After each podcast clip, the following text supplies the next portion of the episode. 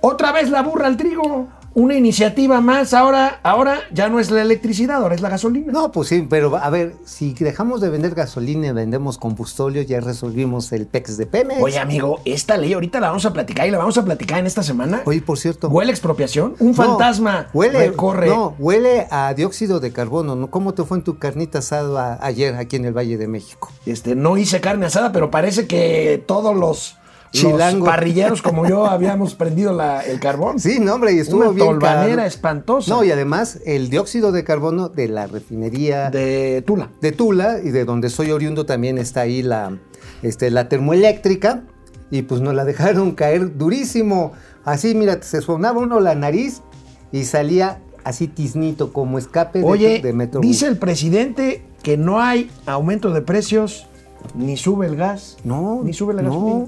¿Quién sabe dónde? Pero aquí no. Aquí no pasa nada. ¿eh? Sí, sí. O sea, mira, hay vacunas, hay crecimiento económico, todos están contentos. Oye, no hay inseguridad. ¿Te dejaron como green del campo de golf? Pues más o menos sí. Ahora sí soy plenamente estilacho. Dijiste como siempre o para siempre. Dije que me dejaran como me veo mejor. Oye, Ah. casquete moreliano.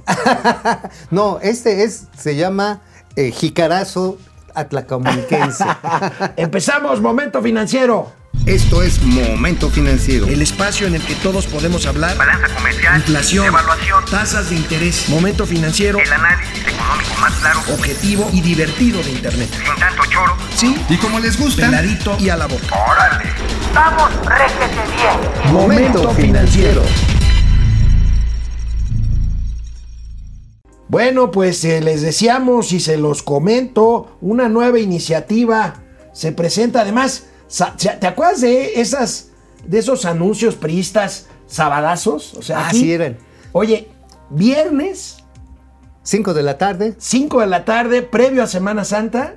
y toma la barbón. Y toma la barbón. Lo dimos a conocer en nuestra cuenta de Twitter el viernes. Veamos el tweet de Momento Financiero. Ya ven que aquí estamos de chismosos todo el tiempo. Ahí está, amigo. Ajá. La presidencia ya tiene lista la reforma a la ley de hidrocarburos. Entre sus modificaciones, intervenir instalaciones de almacenamiento, expendio, o sea, gasol- gasolinerías. Esto huele a expropiación. Hay que darle el crédito a esta reportera de Bloomberg. Nacha Ah, Catán. Ajá, no, Arroyo, Santi Arroyo. Ah, Santiago, muy buena. Ajá, sí, que ella fue la que se metió ahí en los archivos escondidos del Congreso, así de esas iniciativas que pasan por debajo de la puerta, así, uy, uy, y se me fue. Y este, ¿y qué crees? Pues ahí ella lo captó y que los revela en la primera parte que yo, yo digo, digo yo, y yo creo que cualquier persona bien nacida estaría de acuerdo. Se elevan las penas Ah, no. para los guachicoleros. Eso, eso lo vamos a ver este, Ya, poco está- a poco en estos días. No, eso está bien. Pero aquí el tema es que dicen que por seguridad nacional y no definen a qué se refieren, Ese en el cualquier momento el Estado mexicano Ese puede quitar momento. las licencias a los, a los A ver, gasolineros. hay, que, hay que ser francos también. O sea, sí hay que definir que PEX es lo de seguridad nacional. Porque seguridad nacional también puede ser el barco este, el Evergreen atorado en que, el canal que de ya, Suez. que ya los atoraron. Ya los atoró. lo- hace unos minutos los Es como cuando se te, atora, se te atora el flipper y estás ahí, ¡ay, no puedo! Ay, qué- Pues sí, no puedes comerciar. 10% Qué del comercio estaba ahí atorado. ¿A poco no te sientes mal cuando no puedes este, lo, comerciar? lo que pasa es que tú ya, a, Tú este- no a puedes. esta edad ya no es el canal de Suez, es tu atolón. no, en tu caso es el canal de Panamá El atolón de doble de. Flores. atolón es el que te sale, amigo. Pero mira, aquí el problema es que por un lado, si el guachicol, sí hay que pegarle durísimo a esa ley. Pero por otro lado, lo que tú dices, que Oye. es seguridad nacional. Oye, pero el, el gobierno que asegura que ya se acabó el huachicol lanza una ley para terminar con el huachicol. Lo cual es ridículo, pero déjame te digo otra cosa. Mucho del huachicol entra a almacenes de empresas establecidas. No hay uno. Hay muchos casos de empresas conocidas, no voy a decir sus nombres porque son de todos públicas, que los han captado que, ay, perdón, es que tenía la manguera del huachicol en vez de la de Pemex, ¿no? entonces, entonces Oye, ¿qué onda? Amigo, ¿por qué no le vamos echando un ojo a, los titulares de la prensa? Porque pues esto, a pesar de que, pues ahorita mucha gente está de vaca- ahorita vamos a ver cuántos están conectados, pero No, hombre. mira, bajo la lupa nadie. 20 mil contratos por ley energética de AMLO, el Universal, vamos a ver otra, el economista. Las amigo. empresas privadas ganan mercado a Pemex en gasolinas importadas, lo cual es un hecho con la apertura. Y van, ven incertidumbre por Ahí es donde reforma digo, otra en vez la burra al trigo. Exactamente. Pero mira, vamos a ver ahora sí por pedacitos, así como te gusta para que vaya despacito, sin que te me alborotes. AMLO va para quitar permisos petroleros a IP. Esto en caso de que pues la seguridad nacional lo implique. Iniciativa energético avala expropiaciones. Pero otra vez llegamos a lo mismo. ¿Qué es lo que están diciendo? ¿Qué significa seguridad nacional? Ahí tenemos la, Ahí está, la Gaceta, ya sale la Gaceta Parlamentaria, esta iniciativa. Ahora, si agarran a una estación de servicio autorizada con Huachicol, pues lo menos que pueden hacerles es Ah, no, estoy de acuerdo. Ahí sí les dejas como barbacoa, prestas el hoyo y el animal para adentro. Estoy de acuerdo, pero esto se parece mucho a la iniciativa eléctrica en cuanto a que aquí quieren A dejarle no todo el de- mercado a Pemex. A que no hay una quejan. definición muy clara. Fíjate, yo estaba es en el Petróleos. Mexicanos cuando empezó la apertura a las gasolinerías y empezaron a surgir pues estaciones de servicio de British Petroleum, de Oxo Gas, este, de Shell y pues este a los Chairos no les gusta, no les No, gusta. no, no, no les gusta. Ahora, también Pemex durante varios años lo que hacía era venderle su gasolina a BP, a Exxon, a Shell. ¿Y qué pasó? Pues nada más les echaban sus aditivos que les daban mayor potencia. Bueno, vamos a ver el presidente lo que dijo, si estás de acuerdo, lo que dijo sobre esto. en Nada más quiero agregar esto. Nada más quiero agregar esto. Sí, porque tú me quitas así la palabra. No, no, no, Tú no, me, no. o sea, si yo estuviera en la, en la, en la última cena, yo sería como el Judas. Usted cállese, usted no hable. Pero el está volteado. Sí, por, por eso yo estoy cotorreando y tú no me dejas hablar. Está bien, venga, venga, venga, está. haz lo que quieras. Ojo, aquí el tema es que los contratos que se dieron para la importación y la distribución de gasolina han avanzado porque precisamente se ha podido consumir, comprar, perdón, comprar gasolina de mayor calidad y a menor precio en los Estados Unidos. Ese es el punto. Ahora, ¿qué es lo que quiere con este monopolio Pemex? Pues cobrar el impuesto especial sobre producción y servicios, que es lo que mantiene en buena medida a flote las finanzas públicas. Que por cierto, hoy, hoy, hoy se suspendió el incentivo fiscal O sea, durante la semana, pero nada más para la Magnum, ¿no? para la, Para ma- la la- Magnum. La Magnum es, es- la pistola. Es, es premium, premium, perdón. Premium, ¿no? Premium. Sí, sí, la Magnum es la roja. pistola.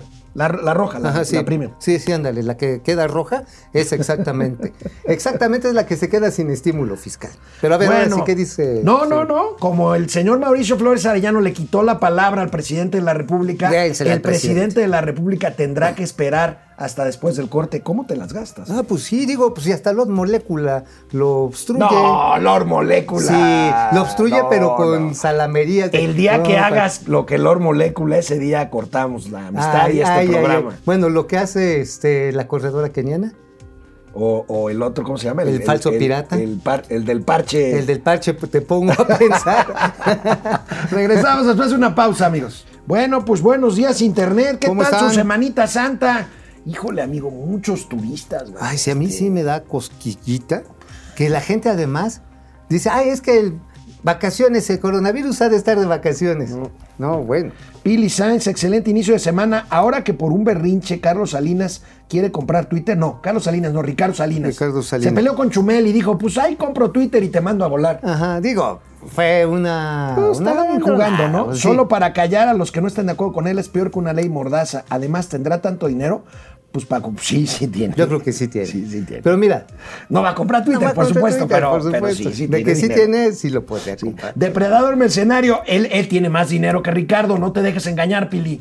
Este, Depredador tiene más lana, tengo información. En ¿eh? una Que de esas ahí Se, cosas, ahí ¿eh? se da un quien vive con, ¿Con Ricardo Salinas? Sí, sí, sí. Nada más que seguramente a Pili lo- la tiene Híjoles, Pili, por ahí. yo que tú, yo que tú le empezaba una auditoría. Llámale a Santiago Nieto y que cheque ahí sus cuentas, cuentas, no, y se las congele. Depredador mercenario. Ahora con la propuesta de los hidrocarburos, en esta, en esta reforma, ¿qué impacto, nega- ¿qué impacto negativo puede traer para el país con el TEMEC?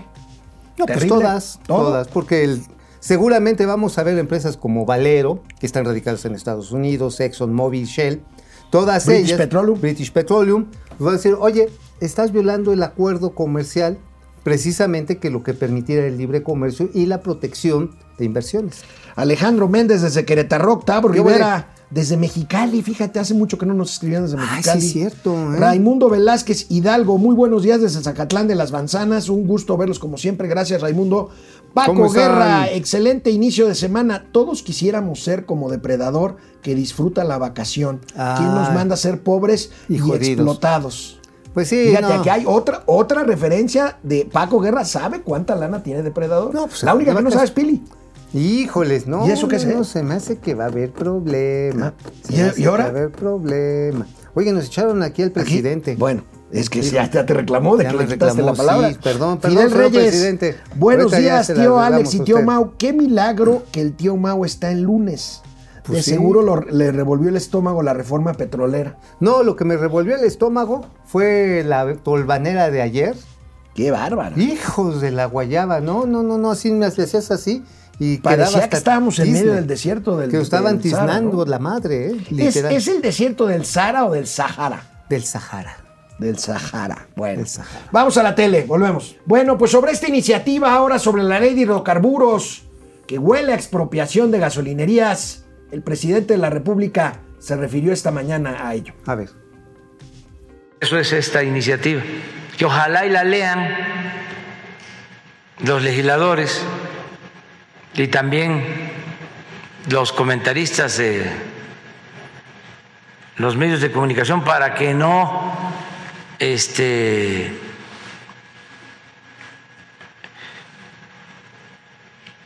eh, echen a andar una campaña hablando de lo que tú comentabas, de eh, expropiación. Ha quedado claro de que no se va a llevar a cabo, si no es necesario, una reforma constitucional en materia de eh, energéticos se van a respetar los contratos, incluso en este asunto, los que tienen los contratos, se les van a respetar. Los 70 contratos, quienes tienen contratos vigentes. Nada más que ya no vamos a otorgar más contratos si se aprueba la ley, porque también necesitamos proteger a Pemex para garantizar el abasto de gasolinas. No podemos estar eh, dependiendo de eh, el extranjero. Oye, amigo, ¿y quién nos va a proteger de Pemex? Digo, Este, neta, pues sí, digo. Oye, ¿te diste cuenta? Dice, ojalá y la lean los legisladores. ¿Qué quiso decir? No, pues que, que la prueben sin Porque- cambio de porque- coma. ojalá y la lean los legisladores. Ojalá. Ojalá, porque la, pas- la eléctrica. Ahora, la realmente, si tú fueras ir sin un legislador, solo si, fu- si cambio, tú fueras ¿eh? legislador Sin un solo cambio. con la línea de no cambiarle nada, pues ya para Mm. que la lees, ¿verdad? ¿Ya para qué? Pues ahora sí, tanto trabajo que da pensar. Imagínate con el calor que hacen estas temporadas y sin una chela, sin la brisa del mar, se imaginen a los ínclitos senadores tener que leer un farragoso documento de una iniciativa de ese tipo. No, pues no. Ahora, si la aprueban sin un cambio de coma, que no sé, tengo la idea que sí va a pasar, va a pasar igualito Que con la reforma eléctrica. Y entonces vamos a tener otro frente abierto donde las gasolineras, y nada más ahí se las dejo Cayetano Frías, amigo. Las empresas petroleras son las que tienen mayor poder de cabildeo en el Senado y en la Cámara de Representantes de los Estados Unidos y de Canadá. Punto. Pues vamos a ver. Y ver entonces, este, pues vamos a ver de a cómo nos toca. Oye. Claro, que si nos queremos juntar al eje Venezuela, Nicaragua, Bolivia, la Venezuela, con las repúblicas socialistas de América, vamos por buen camino. ¿No? Que minguen a su chadre los hinches gringos. ¿No? De una vez, que nos devuelvan Texas. Es más, les mandamos a los paisanos para que de una vez agarren, pinten la línea y échenos para acá la mitad del territorio. Es más, que se cuiden los españoles. Amigos y amigas. Porque vamos hasta por los huesos de Hernán Cortés Dicen que y ante- hacemos caldo de puchero de Dicen que ante la necedad hay que callar y yo callé. El número real de muertos por COVID Uy. sería mayor a 322 mil. La cifra oficial anda arribita de 200 mil. Reconoció el gobierno federal, amigo. En ¿Qué un pasó documento aquí? que lo tenían escondidito. Y así luego, ¿quién lo sacó a, a- a pasear? The Guardian, el periódico The Guardian lo encontró, también andaban escarmenando los documentos. The Guardian, el inglés. El inglés. Y bolas, perico, hoy sale eh, ya en varios periódicos nacionales este reporte muy brillante que saca The Guardian, lo saca el fin de semana. Gran periódico de Guardian. Y lo que dice es que, señores, agregando el número de muertos en exceso. O sea, ¿qué es muertos en excesos? O sea, ¿se murieron más de lo debido? Se murieron más que el promedio de años anteriores a la pandemia y entonces deben de ser muchos de esos asociados a COVID. La Secretaría de Salud reconoce un subregistro en esa medición de cuando menos 60%. Cuando menos. Es decir, de gente incluso que se murió en su casa y que como pues nada más le levantaron la, la acta de defunción, dijeron pues murió de una neumonía típica, aunque pudo, pudo haber tenido todos los Sí, síntomas pero de no, pero coronavirus. no tenía prueba. No, que, no tenía prueba porque No, no. tampoco hubo Bueno, vamos a ver la nota esta a la que se refiere Mauricio, de entre otras, porque ahí está, ahí tenemos, amigo, reconocen 322 mil y ahí está la diferencia, ahí está la diferencia, amigo, abajo en la gráfica, entre los 221 mil registrados o reconocidos y el resto, pues que Así suman es. estos. Ahora, hay otros cálculos que llevan esta cifra hasta 500 mil, amigo. hasta 500 mil precisamente por la falta de pruebas. A ver, amigo, algo que estuvo haciendo el señor López Gatel, el novio de México, hace un año, Ah, hace un año, yo pensé que ayer, No. porque ahorita te digo lo que andaba haciendo ayer. al que también andaba ahí en ¿no? Navacho Que. A ver, luego me reclamas, ¿vas tú o va, o va Gatel? O va a haber Pero Gatell? déjame, va a, haber, va a haber galletas, pero espérame Ok, tantito, venga, venga, venga, venga. A ver, el señor Gatel dijo, y así lo estableció, no es importante tomar pruebas, porque las pruebas no ayudan a detener el contagio, o sea, lo cual es una burrada soberana. Las pruebas no te detienen, lo que te hacen es te permiten tener información Claro. de cómo avanza. Para poder hacer tratamientos médicos o políticas públicas de salud. Claro, para contener el problema. Pues sí. Pero a ver, ¿cuál es? Bueno, pero esto es lo que hizo hace, ¿cuánto? ¿Qué? ¿Un año? ¿Gatel? Hace un año. A Ok. ver, Bien. Mientras esto pasa, ayer domingo, El el señor López. Gatel, ¿ya ven su decálogo este chafa de qué hacer en Semana Santa? El señor Gatel paseando otra vez por Semana Santa. A. Por Semana Santa. Por la colonia Condesa. Ahí está. En la Conde, en la Condechi, ¿qué Condechi? Es un barrio bien fifí. Mira, ahí está. Mira, ahí está.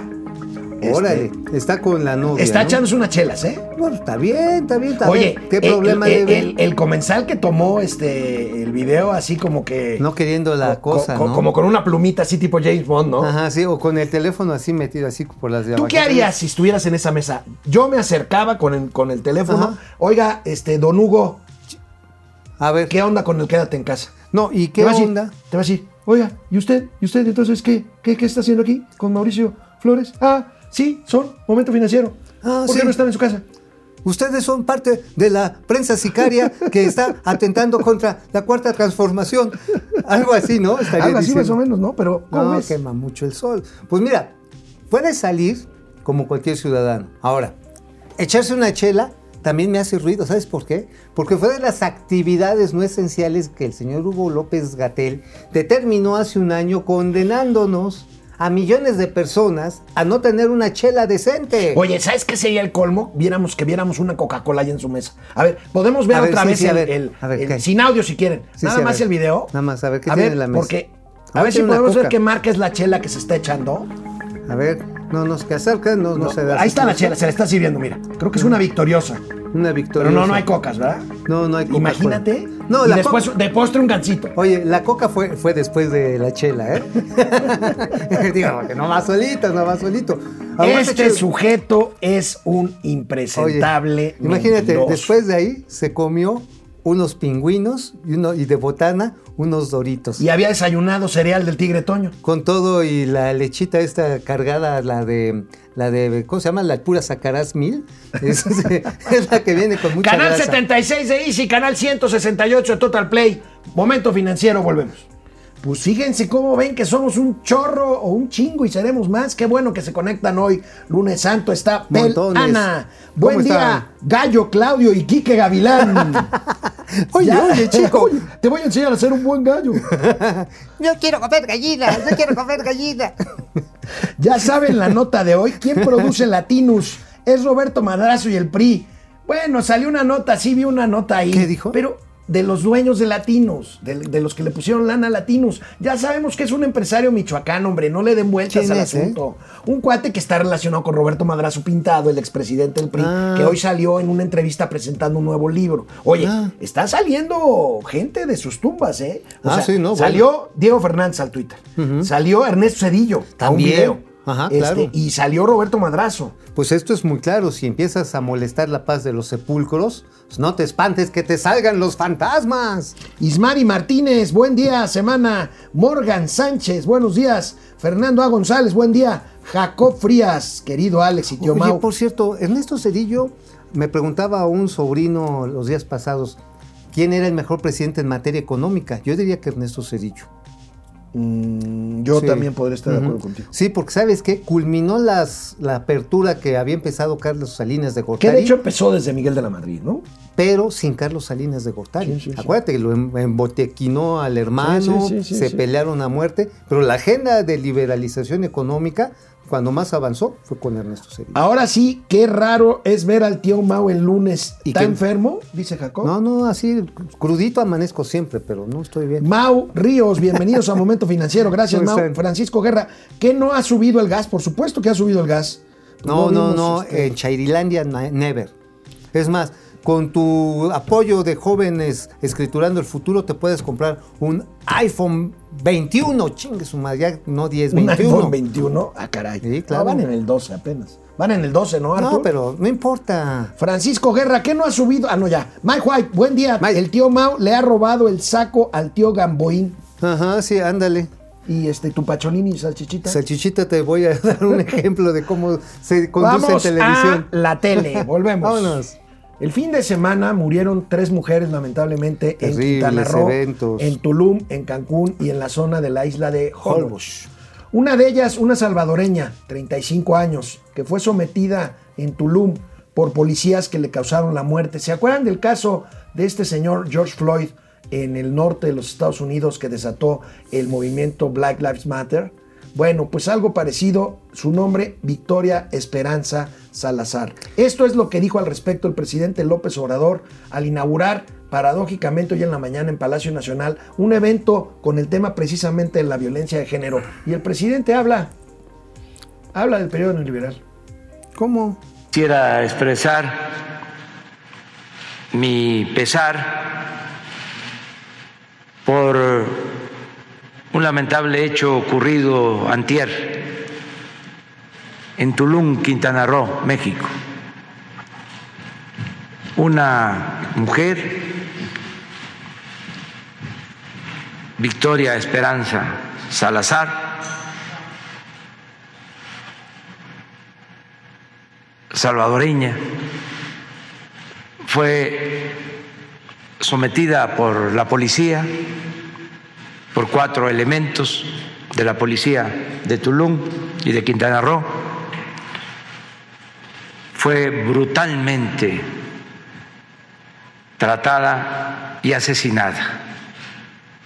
Es un hecho que nos llena de pena, de dolor y de vergüenza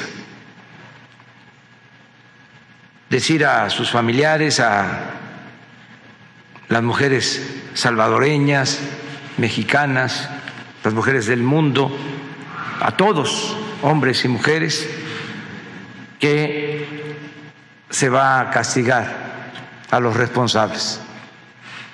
Ya están en proceso de ser enjuiciados y no habrá impunidad. Una característica de nuestro gobierno, a diferencia de otros, es que antes había autoritarismo, Pues me cae que ¿Por- yo sí vi, yo sí vi a Felipe saca? Calderón entrenar a esos policías. Me cae que fue el pinche Felipe Calderón el que los entrenó. Amigo, no puedes decir esas palabras. Bueno, el Calderón, hijo de pip, fue el que los entrenó, porque es ¿Por neoliberal. qué siempre tiene que referirse al periodo anterior? Lleva casi tres- dos años y medio su gobierno. No, no, no, porque todo lo malo es malo y todo lo bueno es bueno. O sea, así como digo una cosa, digo otra. Porque además el presidente sigue machacando, amigo, que vamos bien, con datos, ¿Cuáles? pues exactamente de lo que no está ocurriendo. A ver. A ver, viene.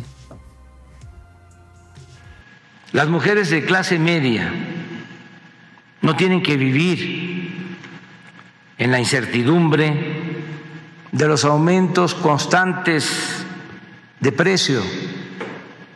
No se padece como antes de carestía. No aumenta el precio de la energía eléctrica o del gas.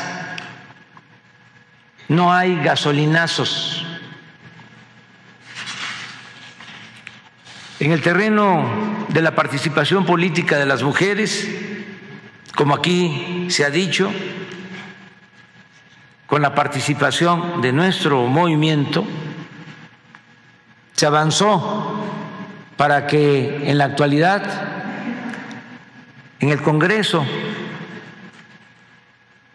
en México, tanto en la Cámara de Diputados como en la Cámara de Senadores, haya igualdad de hombres y mujeres. En el gabinete del gobierno que represento, lo mismo, la mitad son mujeres. México en este aspecto ocupa los primeros lugares en el mundo. Estamos también en esta concepción de transformar y de ir al fondo. Estamos combatiendo. Oye, entonces el muro este de metal, el muro de la paz, también fue un- algo para ayudar a las mujeres. Sí, claro. Y O sea, también cuando se dijo que las mujeres estaban siendo manipuladas por la derecha, perra maldita infeliz, en la lucha contra los feminicidios. Sí, sí, sí. Ah, qué padre. Oye, bueno, pues las mujeres no han de sufrir gasolinazos porque nosotros sí, y también. bueno, tú, a, ti, a ti quién te llena el tanque del coche? este, Pues sí, digo, ¿a qué gasolinera vas, pues? no, bueno, ya. A bueno, ver, a ver, ha subido 25%, amigo. Ahorita ya no tiene estímulo fiscal la roja. La roja. La que deja roja es la de la manguera larga. Y también lo que ha subido es el diésel. El gas, amigo, el gas la otra vez estábamos dando el reporte que salía con el 68%, ¿no? Este, eh, 18%, ¿no? En, los, en este año, pero en, este el último año, 60. 60%. Entonces, pues eso de que no hay gasolinas y no hay carestía, amigo, la inflación, Banco de México, la general está diciendo aguas, ¿eh? Aguas que la inflación nos, nos está empujando. Y ya cuando ves los precios de energía y de alimentos, pues ya así como que, este, sobre todo la verdura, ¿eh? La verdura, todos los alimentos, todos los productos agropecuarios están teniendo una fuerte presión. Entonces, eso de que ya, ya no hay carestía. Híjole. Oye, además, amigo, digo, en el perro maldito, asqueroso periodo neoliberal, este, como que el 30% de los mexicanos estaban en una condición de pobreza, de pobreza eh, difícil, desde extrema hasta una pobreza Laboral. laboral, ¿no? Ahorita ya es el 50. Sí. Entonces, y dicho Bueno. por Coneval, ¿eh? Con un director que él puso. Ni siquiera se lo dejó heredado Enrique Peña Bebé. Lo que pasa es que el Coneval tiene un consejo bastante sólido con personas independientes académicos que hayan resistido, han resistido ahí eh, el embate de, de, de la 4T. Que lo que ha demostrado está en que los programas sociales, estos altistitos que van soltando para el pajarito, este, para que entren a la jaulita, pues este, no han aliviado la pobreza. Bueno, después de cuatro años de contracción, amigo, el crédito bancario a estados y municipios presentó un crecimiento. A ver cómo analizas esto, amigo, porque me llamó la A ver. atención esta nota de nuestros amigos del financiero. Cuatro años de contracción y el crédito bancario a estados y municipios registra su mayor alza, 2%. Pues es que no les queda de otra, ¿no? Más que Es que no hay de otra, más que pedir debido lana. a que se ha contraído las transferencias federales a los estados, pero también por otras, por otras dos razones. Una, por un lado, esto ha venido resultando por lo que son la culminación de varios esquemas de crédito que traen los gobiernos. O sea, terminas de pagar y vuelves a pedir prestado. Y además algunos proyectos que tienen, ya tenían más de 10 o 12 años para lo que era la bursatilización, por ejemplo, para, la, com- para el pago de las tenencias y también permisos de construcción, etcétera, etcétera, ahora ya vencen y toman otra vez crédito. Pero sobre todo por lo que tú dices, amigo, porque no hay de otra. No hay de otra. Y más, yo creo que esta cifra se va a incrementar este año, que es año electoral, ¿no? No, seguramente. decirlo, ¿no? Porque, No, porque también. también. los gobernadores hacen su laborcita, ¿no? Oye, estuvo bien calabaza esa reunión de la reunión en Palacio Nacional el presidente y los gobernadores por la democracia. sin el INE. Sin el INE. y al otro día se le aventó durísimo al INE. Ajá, y luego se le avienta los, empieza a hablar el presidente de los de las elecciones en los Oye, estados y el- los estados se meten. El INE es el árbitro que marca un penalti y el tribunal electoral es el tribubar, El que tribubar. anula el penalti. Sí, no, el tribubar por el. El tribubar por el, el- tribubar por precisamente el magistrado Billetes, que es de buen llantar y de buen drinkear también, ¿eh? Momento financiero, economía, negocios y finanzas para que todo el mundo Hasta los magistrados. desentienda. bueno, vamos a ver, hermano Vicente. Hermano Vic- ¿qué Dice, saludos mi Godzilla y Kong de las finanzas. ¿Eh? ¿Cuál te gusta más? No, ¿El no sé, lagartón o el mientras no gorila? nos digan Ronnie o Romy y Donnie. ¿Te acuerdas de Ronnie y Ay, Donnie? O el secreto de la montaña, mi vida. No, no, no, no, no, no, no. ¿Cómo se Guillermo- llamaba mi mamá? Se no me acuerdo. bueno, ya te ¿Cómo se proyectaste. llamaban los Este, vaqueros Ya te allá de proyectaste. Guillermo Sánchez Mendoza, saludos de guapo, principio de semana. Paco Guerra, el tío Mao se hubiera aventado un corte al puro estilo de Eugenio Derbez. ¿Cómo, cómo? Pues no sé.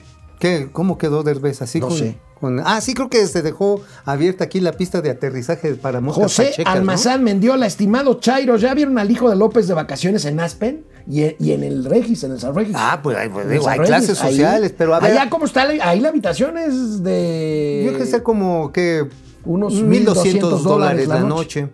1.200 No, pero a ver, mi Chairos, ya está el parque acuático de Texcoco, ya hay motoesquís, ya está la granja de gansos sagrados, ya hay alces siberianos, ya pueden ustedes hacer sus camping para ver las estrellas todas las noches con la seguridad que da ese polígono. Oye, está bien bonito el parque, ¿ya lo fuiste a ver? Ya, ya es pura tierra, pues ya ves la tolvanena de ayer. Sandra G. Tapia se mocha con 40 Ay, pesos. Aquí masita. está, aquí tenemos. Masita. Aquí tenemos A ver, el a ver, peinado. a ver si lo ponemos en el siguiente corte de internet, el peinado de Derbez, ¿no? Ah, sí, por favor. A ver, Sandra Tapia, otros 40 varos. Ay, Sandrita, te adoro. Ya A ver si podemos poner a qué se refieren. No, sí quedaste peor que Oye, Derbez, que ¿eh? son como, ya salen como para cuatro caguamas con las aportaciones Muy de. Sandrita, ¿eh? Muy bien, No, muy hombre, bien. muchas gracias. ¿Cuánto nos falta para regresar? A ver. Ah, bueno, a ver, ¿quién rápido, más? rápido, rápido, antes de que... Rápido, rápido, rápido. A ver. Roxy, excelente semana, el- los másters de las finanzas. Gracias, gracias. José Manuel O- González Ochoa, un saludo al Dimas y Gestas de las finanzas. Ahorita les cuento un chiste. Ese chiste de ¿a qué distancia estás de mí? Ah, no, no. Vamos, a, Dale la vamos a la tele y regresamos. bueno, pues este, las ganancias, las ganancias de las compañías aseguradoras tuvieron una caída de 16.4% en el año 2020. Fíjate, amigo, ¿a qué lo atribuyes? Porque vaya, fíjate que escuché por ahí un rumor de que a las compañías de seguros ya no les está gustando los seguros de gastos médicos porque no son, no son negocio. Pues ¿cómo van a ser en un año en donde se convirtió el Bueno, COVID en la principal, en la principal causa? A ver, yo sé de que los amigos de reembolsos? la AMIS me van a odiar, pero a las aseguradoras no les gustan los, los seguros. Es más, no les gusta pagar para ser exactos. O sea, O sea, ¿no les gusta su negocio? No, sí les gusta su negocio, lo que no les gusta es Porque pagar. mira, perdieron, perdieron eh, con respecto al año 13 mil. pasado. Pero eh, la utilidad del año pasado fue de 58 mil millones. Ajá, y este, y este año 50 mil millones. O sea, se cae 16.4%. ¿Tenemos la nota? A ver, viene. Ahí está. Ujú, Retrocede en 16.4% y crece 8.1% la operación del ramo de gastos médicos. Es decir, se aceleró frente a un 7.4%. Porque se ha convertido ya en el segundo siniestro más importante en la historia de los seguros en México después del huracán Wilma. No, ya en- como en vamos. este, en Quintana Roo. Bueno, pero además estamos hablando de que hoy el coronavirus es la principal causa de muerte. Ajá, Entonces, por lo tanto, si es la principal causa de muerte, que además no es una muerte rápida, ¿eh? Mucha gente, la que tiene seguros de gastos médicos, tiene que entrar a un hospital sin cuenta hospital. Y los tratamientos son largos. Incluso la gente que también logra recuperarse, afortunadamente, tiene que hacer una inversión muy grande para que lo hospitalicen, para que le suministren oxígeno, sí lo tienen que intubar, los analgésicos. En los hospitales privados te cobran hasta la risa de la enfermera. Entra la enfermera al cuarto y mejor dices que se calle, porque si dice buenos días, chingue su madre, te dejan Oye, caer hablando de esto, factura. este, ¿te acuerdas que te comenté aquí en el programa de mi amigo Javier Villafuerte? Javier ¿Qué? Villafuerte, que fue intubado, estuvo varios días intubado en el hospital. cómo está? Ya está en su Ay, casa. qué bueno. A partir del sábado. Qué Javier. bueno. Cuídate, Javierón, mano. Venga, venga la rehabilitación. Bueno, pues ahí está. Las Ahí está. aseguradoras, amigo. Las ¿Sabes cómo les dicen en algunos hospitales privados, ¿Cómo? por no decir en todos, a GNP? ¿Cómo? van a odiar los ¿Cómo dicen los GNP? Grupo no paga. Grupo no paga. Oye, está re bueno. Oye, entonces Seguros Monterrey, ¿qué les han de decir? Pues este, Grupo Alach. Ajá, sí, grupo del, del- de la silla. Ah, Siéntate. es que eh, no era MedLife. MetLife es uno terrible, ¿eh? Bueno, pues También. MetLife. MedDebt. Med- MedDebt. Bueno. Y tienes este Monterrey, sería la silla, porque siéntate y espera a ver si te pagamos. ¿Sabes cuántos empleos han perdido los restaurantes y bares con motivo de la pandemia, amigo? 300 mil. En la Ciudad de México o en todo el país. 300 mil en todo el país. Vamos a ver las ver. cifras que nos dan aquí en nuestros amigos que cubren este sector. Aquí es mi amiga Alejandra Rodríguez. Este, pierden empleo 335 mil trabajadores en restaurantes y bares. Ahí están las cifras que más han, han perdido. Pero aquí tenemos la gráfica. Fíjate, amigo, caída récord. Ahí tenemos eh, la industria restaurantera representa algo así como, bueno, llegó a representar en 2017 1.800.000 empleos. Y ahorita vamos en menos de, casi un millón de empleos, 1.029.000 empleos. Y ahí está la dramática caída. Pero eso no es todo, amigo. De los que han conservado su, eh, bueno, aquí está el saldo promedio. Salario. Fíjate, el salario, el salario promedio, perdónenme. Este, amigo, de los que se quedaron con chamba, han sufrido un decremento en sus ingresos del 30%. Notabilísimo, porque además también las propinas han caído.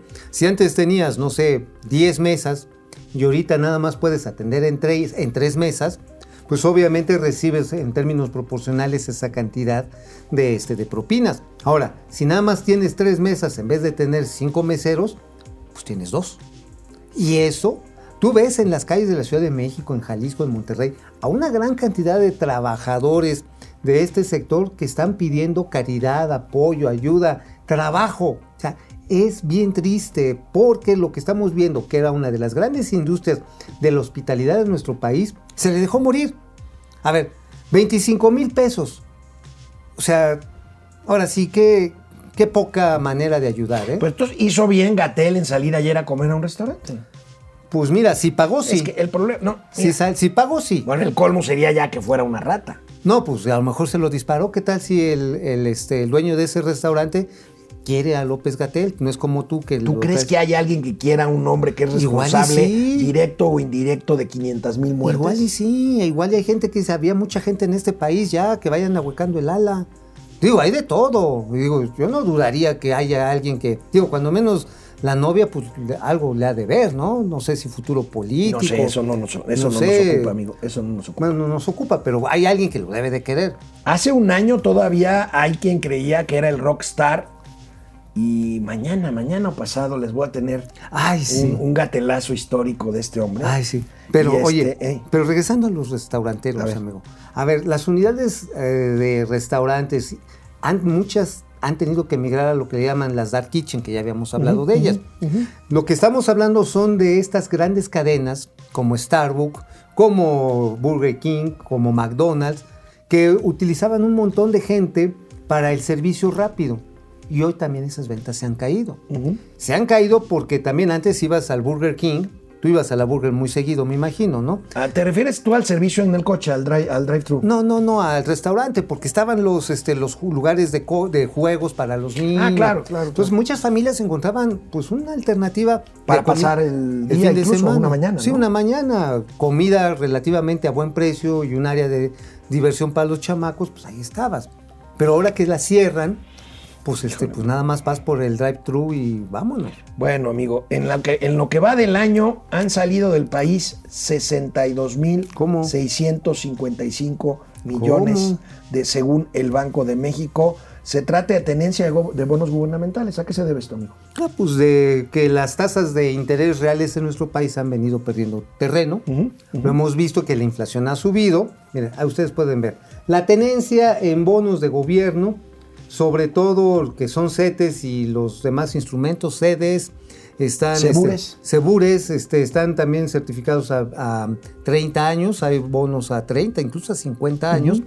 Eh, la verdad está en que con este achicamiento de las tasas de interés y el incremento de la inflación, lo que le llaman la curva de rendimientos eh, se ha venido inclinando a favor progresivamente a favor de las, de las tenencias a más corto plazo, a 28 días.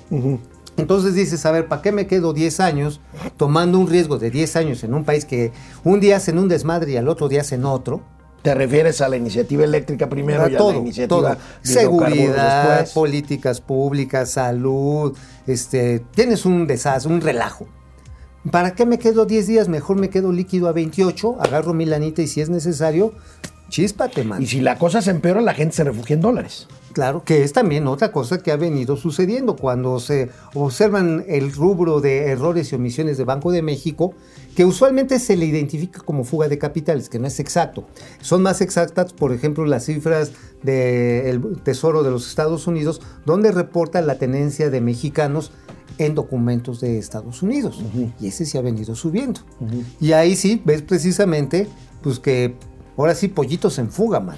No, bueno, mira, hemos visto aquí ya que cuando haya algo, alguna crisis este, de confianza en el mundo, pues la gente se va al dólar, el dólar se fortalece y entonces las monedas más negociadas en los mercados secundarios, entre ellas el peso mexicano, O el oro.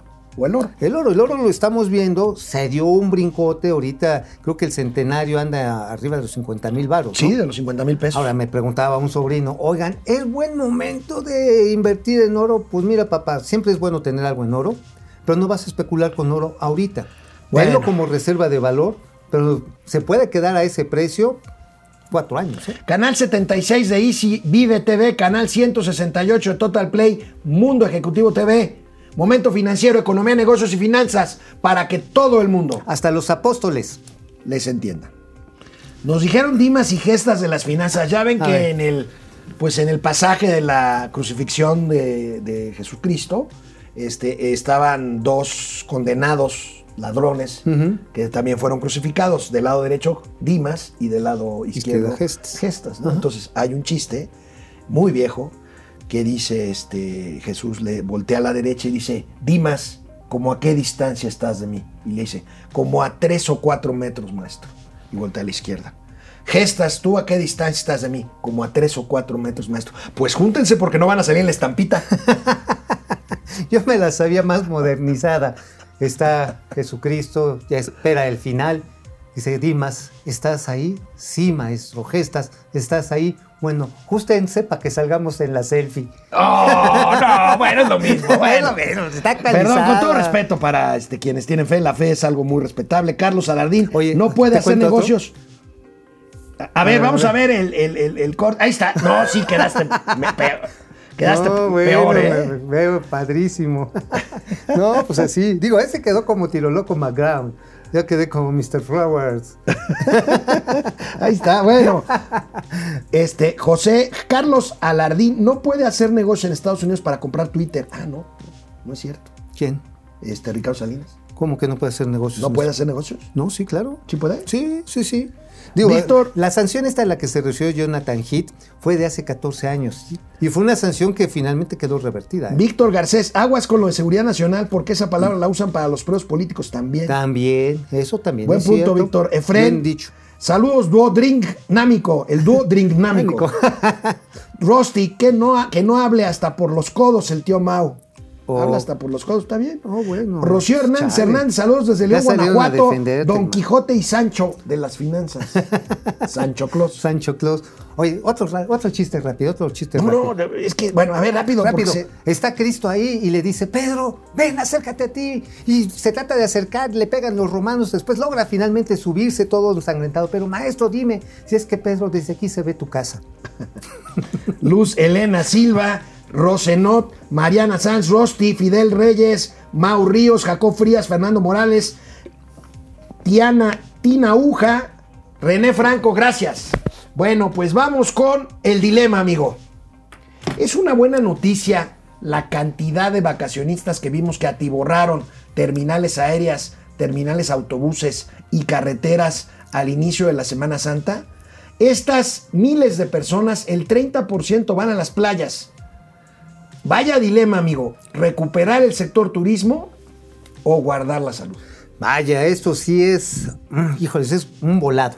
Vamos a decirles un volado, porque por un lado sí requieres abrir, pero por otro lado requieres tomar una serie de medidas de contención. Y no es solamente llegar a las playas, es cómo te trasladas a estos puntos. Los aeropuertos están, están saturados y a mí me ha tocado ver cada, perdón por los chimpancés, he visto cada homínido, cada homínido que se agarra y se quita el tapabocas o el taparrabos literalmente, este, y ahí se pone a tomar café, a cotorrar en dentro del aeropuerto.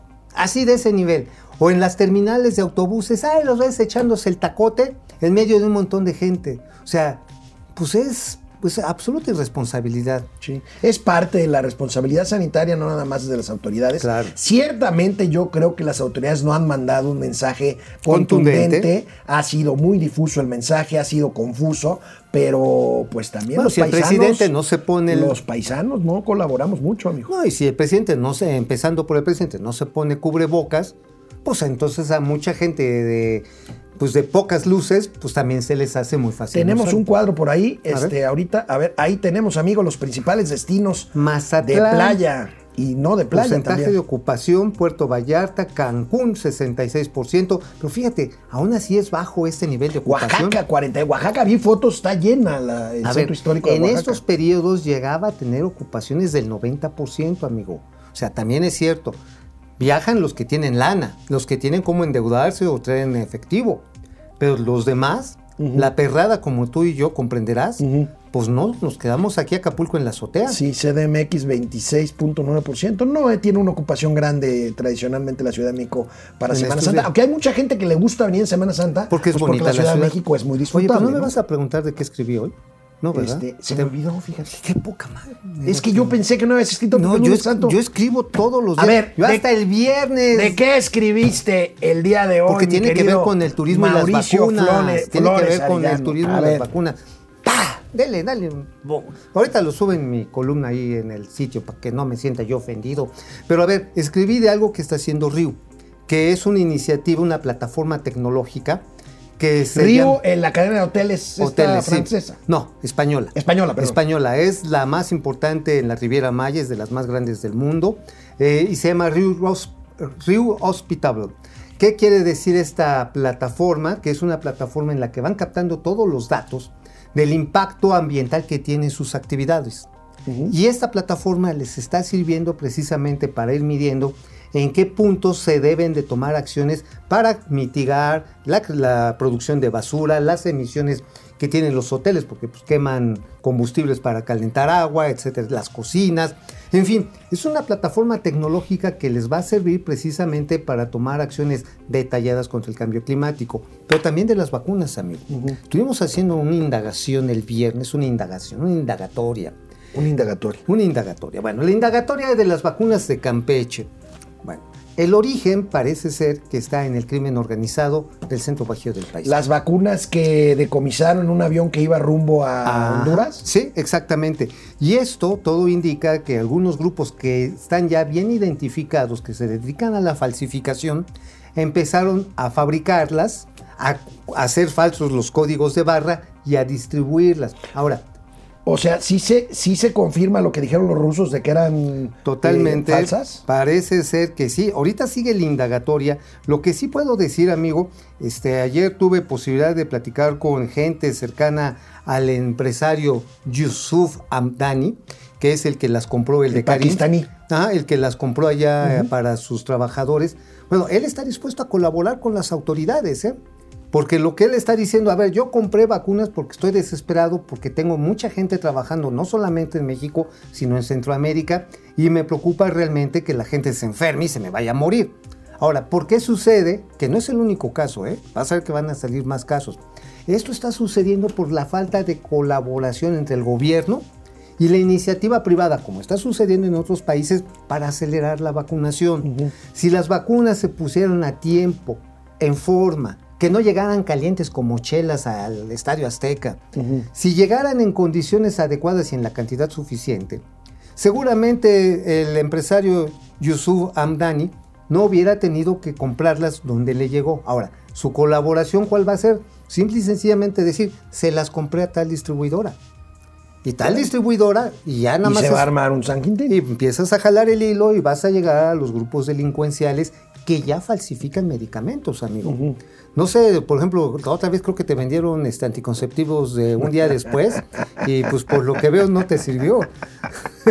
Mauricio Flores comentaba la semana pasada de los nuevos horizontes en la construcción de vivienda. Pues bueno, esta recuperación está siendo presionada. ¿Por qué creen? Por los precios, esos que dice el presidente que no aumentan. Aquí tenemos, ¿cómo no van a aumentar? Aquí tenemos este cuadro del periódico Reforma. Ahí tenemos, amigo, la materia prima de la construcción está como lumbre. Ahí va malla de acero, 50% casi, la varilla. 38.13%. Los castillos armados ya es una técnica muy socorrida en la construcción moderna de edificios. 43.34%, amigo. O sea, estamos hablando de que las materias primas, bueno, hasta la lámina, 40% prácticamente. Todo lo que está relacionado con metal y acero está subiendo de precio de manera exorbitante. Así es, pues ahí tenemos, pero no, pero no hay inflación. No hay inflación. Y no Esto hay esca- este, escala de precios. no hay escaladas. Bueno, no es, no es escalada de precios, es escalera de precios. Escalera de porque precios. va subiendo. Lo que sí es que la casa promedio, a partir de, estas, eh, de estos aumentos, la casa nueva se espera que suba la de interés medio de entre 8 y 11%. Bueno. O sea, una casita que te costaba, no sé qué, un millón doscientos mil varos, te va a andar costando un millón y medio, ¿eh? Un y medio. Bueno, amigo, no habíamos hablado del buque Ever Given, este buque que quedó atorado en forma diagonal y bloqueó el canal de Suez. El canal de Suez estuvo bloqueado seis días. Quiero decirles que el canal de Suez es un punto neurálgico para el comercio marítimo mundial. Es la salida entre el mar Mediterráneo, o sea, Europa, con el Medio Oriente hacia el mar Rojo.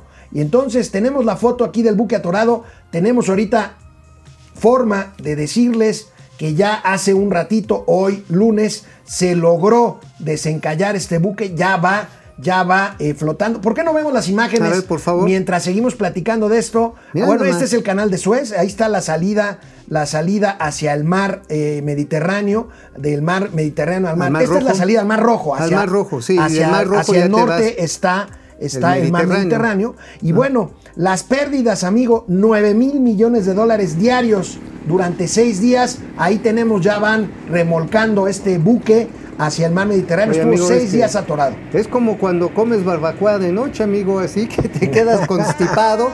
Tremendo. Ahora, Bueno. fíjate que aquí, ¿te imaginas cuál hubiera sido la solución que hubiera propuesto la 4, 4T? Rifarlo. Rifarlo. No, contratas a la UNOPS para que lo vendiera. Y ahí andarían los de la UNOMS ahí en el desierto Ajá. del Suez. No, o sabes qué, cancelas el, el, este, el canal y mandas construir un tren. ¿Sabes cuántos barcos se quedaron esperando seis días a pasar por el canal? ¿Cuántos? 360. Oye, hubieran entonces mandado a los siervos de la nación a que promover el trabajo A artesanal. levantar, a levantar un padrón de barcos atorados. No, y además con diablitos para fomentar el trabajo artesanal. Oiga, si no votan por Morena en estas elecciones, no vamos a quitar ese maldito barco. Eso. No, hombre, ¿te imaginas? Nos vemos mañana, martes santo. Santo. Aquí estaré yo porque este bárbaro no viene. Ay, no chilles.